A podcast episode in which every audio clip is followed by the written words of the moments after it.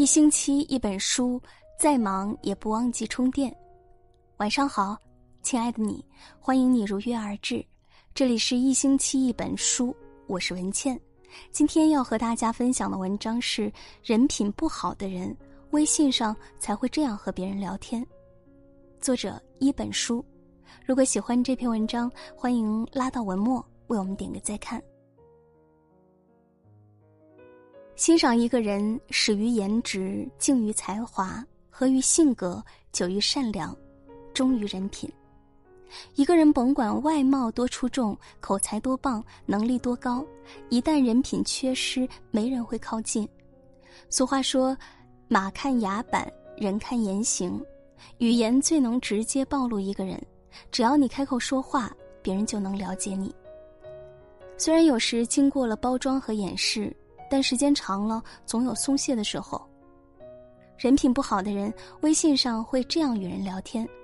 一旦遇到聊天说这些话的人，一定要保持距离，不要深交。习惯性伸手要红包。那天微信上突然收到一条消息，是一个仅有过几面之缘的好友发来的。很多人看见这样的情况，可能有点懵。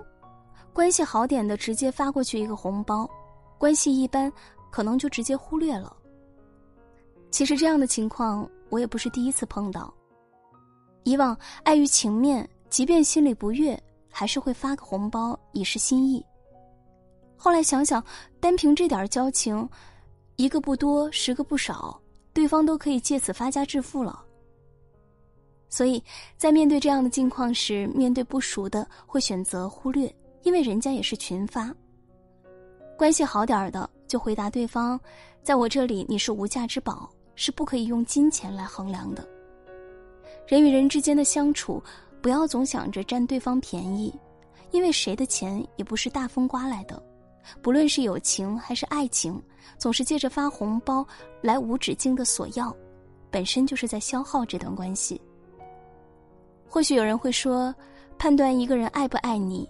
看红包就知道，殊不知，伸手要来的糖和别人主动送你的糖味道是不一样的。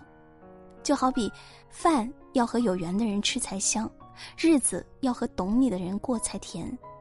发红包有时确实能够促进两个人之间的感情，但同样也体现了一个人的情商高低。真正有心的人，不用你说也会主动给你。对于那些习惯性掌心向上的人，做个不好相处的人也未尝不可。到处撒网，广交朋友。现在交友很方便，大家在酒桌上寒暄两句，加个微信，仿佛就成了好友。很多人的朋友圈里更是好友上千，好似人脉遍天下，圈子资源极广。但其实，越聪明的人在混圈子这件事上花费的时间越少，因为他们知道人脉并不在别人身上，而是藏在自己手里。作家李尚龙写过一件趣事：他的一位朋友在成名之前给一个很大的报社投过稿，可每次投稿都石沉大海。一年后，他的书意外大卖，那家报社的创办人竟亲自来找他约稿。如今他们关系很好，因为一个要卖书，一个需要好稿。有人问：“你为何和这家报社的关系那么好啊？”他说了一句话：“等价的交换，才有了等价的友谊。”是啊，用追马的时间去种草，待春暖花开时，自然能吸引一匹骏马。那些到处撒网、广结良缘的人，无疑是在做无用社交。真正的朋友交的是心灵，连的是感情，不是你需要我时我们的友谊才成立。人的精力都是有限的，与其勉强维持双方是好朋友的假象，倒不如一开始就学会拒绝没有意义的社交，不断精进自己。就像余华那样，我不再装模作样的拥有很多友人，而是回到孤单之中，以真正的我开始新的生活。说别人闲话。每个人的微信好友里大概都有一两个爱嚼舌根的人。看见以往相貌平平的女同学突然嫁了个有钱人，就觉得肯定是贪图人家什么；见到过去沉默寡言的男同学居然成了大老板，揣测背后肯定有贵人相助；看到朋友圈里那些秀恩爱、晒娃、炫升职的，更是满嘴藏不住的酸味儿。其实，当一个人接触过形形色色的人，看过各有千秋的风景后，就会意识到，开豪车的人并没有在炫富，爱发朋友圈的也只是分享生活而已。反倒是爱在背后说三道四的人，大概就是别人的事业够不着，渴望的生活又达不到吧。倘若没经历过别人的生活，有什么资格去衡量别人的人生呢？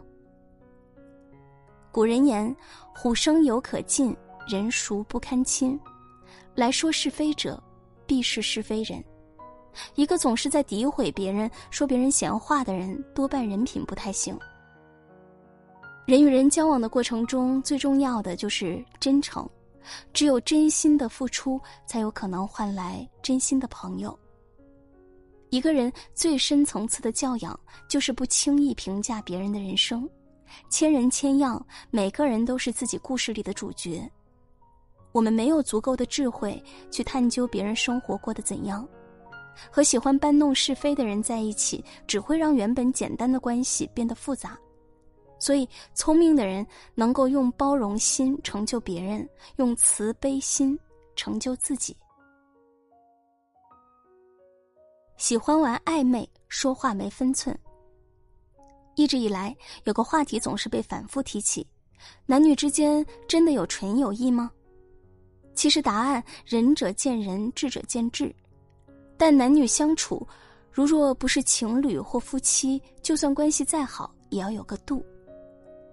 之前网上有个帖子很火，说的是丈夫带着妻子聚会，结束后女同事想搭顺风车，上车时同事提出想坐在副驾驶，丈夫就让自己的妻子坐在后排。一路上，丈夫与同事有说有笑，独独把妻子晾在一边。回到家，妻子对丈夫的行为很生气，可丈夫不但不理解，反而觉得妻子小心眼儿。两人因为这件事情，差点闹到离婚。确实，在大多数人看来，一个座位而已，计较那么多干什么？但正是这个不起眼的小细节，凸显了男人的分寸感。微信聊天中。同样如此，有人喜欢遍地撒网，总喜欢和异性玩暧昧，划不清和对方的距离。有时明知对方不是单身，还总是隔三差五的聊上两句，美其名曰朋友而已。殊不知，真正的朋友一定是细腻而聪明的，说话讲道理，做事有尺度，而不是打着朋友的幌子做没有分寸的事。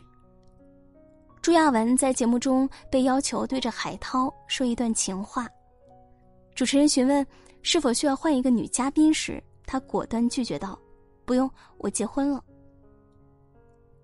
杜江在玩游戏时，面对女嘉宾的不断靠近，他步步躲避，并一再对着镜头向妻子强调：“霍老师，这真的只是个游戏。”一段关系中，情侣也好，夫妻也罢。就像是两个相交的圆，在外面的部分，大家可以各自做自己；但在相交的部分，每一次的越界，都如同在对方的身上扎针。不懂得与异性保持距离、保持界限，感情迟早会消耗殆尽；而只有学会把握分寸感，感情才能长久而稳定。在这个手机不离手的年代，微信社交已然占领了我们大多数人的生活。微信更像是我们对外的名片，所以有时候聊天这样看起来微不足道的事情，也能暴露出一个人的人品。唯愿我们在看清别人的同时，也要坚守自己的底线，活出更好的自己。好啦，这篇文章就和大家分享到这里，感谢收听，希望你有所收获。喜欢这篇文章，欢迎转发到朋友圈和更多的朋友分享。今天就是这样，文倩在小龙虾之乡湖北潜江，祝你晚安，好梦。